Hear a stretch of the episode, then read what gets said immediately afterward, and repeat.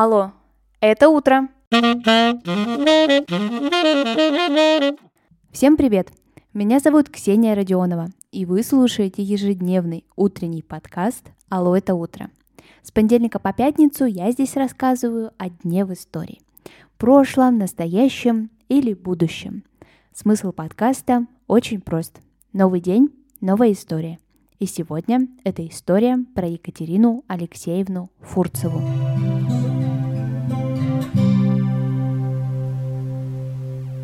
7 декабря 1910 года по новому стилю родилась министр культуры СССР Екатерина Алексеевна Фурцева.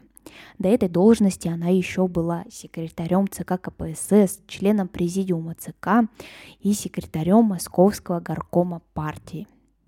Министром культуры Екатерина Алексеевна была 14 лет.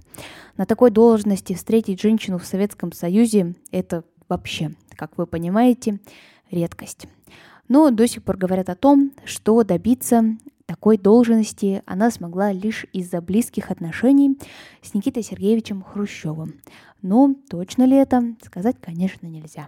Вообще назначению Екатерины Алексеевны были не все довольны, потому что в кругах искусства она была не своей. Образование она получила в Институте инженеров гражданского воздушного флота и в Институте тонких химических технологий, а до этого работала на предельно-ткацкой фабрике. Ну и поэтому Фурцева всю жизнь занималась самообразованием, ей хотелось действительно разбираться в искусстве и вносить что-то значимое в развитие культуры страны.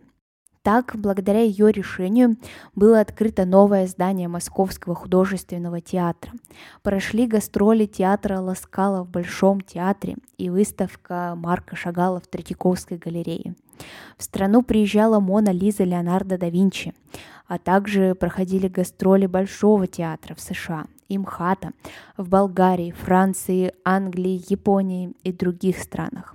Ну а еще в Москву приезжала оперная певица Мария Калас, и про нее я уже рассказывала в своем недавнем эпизоде. Вы знаете, что делать, если вы еще его не слушали. В общем, культурная советская жизнь очень даже преобразилась при Фурцевой, но, конечно же, критики ее деятельности тоже были. В 1961 году Екатерина Алексеевна предприняла попытку суицида из-за того, что Никита Сергеевич решил убрать ее из политбюро, и врачи смогли тогда ей спасти жизнь. Из-за такого происшествия Фурцеву вообще должны были отстранить от всей работы, но Хрущев принимает решение оставить ее. Дочь Екатерины Алексеевны, Светлана, в интервью уже после смерти матери говорила, что они никогда не касались этой темы, но Светлана уверена, что причиной расстаться с жизнью в 1961 году было не чистолюбие, как некоторые сейчас представляют, а глубокая обида от предательства человека, которому она верила.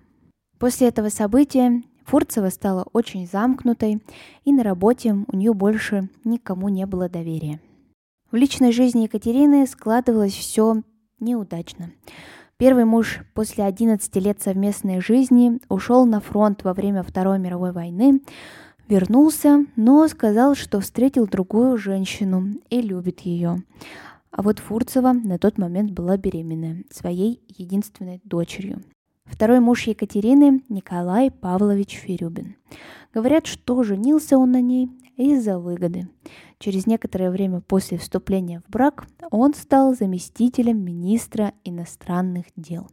А во время совместной жизни с Екатериной у него были и другие романы. По воспоминаниям современников, Ферюбин говорил, что Фурцева плохо выглядит и вообще стареет. Она, кстати, одна из первых попробовала произвести со своим лицом какие-то хирургические махинации. Но если сейчас посмотреть на ее фотографии, то можно сказать, что Екатерина Алексеевна прекрасно выглядит. И ее стиль, и одежда, и макияж, и прическа, все спустя полвека выглядит очень даже органично и актуально. Ну, если уж мы коснулись личной жизни Фурцевой, то стоит упомянуть, что в советского министра культуры был влюблен Антонио Гирингелли, директор итальянского театра Ласкала. Но из-за ее статуса так у них ничего и не сложилось. Фурцевой не стало в 63 года. Официальная версия – сердечная недостаточность. Но многие современники настаивали на том, что все-таки это было самоубийство, котором просто нельзя было официально сказать. Конечно, и негативного в деятельности Фурцевой можно найти тоже много.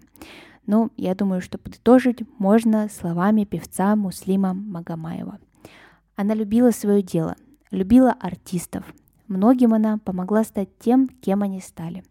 Да, она была частью той системы, но в отличие от многих, работала в ней сознанием порученного ей дела. Сейчас всем уже стало ясно, что лучше министра культуры после Екатерины Алексеевны Фурцевой у нас не было. И будет ли? На сегодня это все. Спасибо, что вы прослушали этот выпуск до конца. Обязательно оцените его и расскажите друзьям. Так больше людей узнают о подкасте «Алло, это утро». А мы услышимся совсем скоро. Пока-пока.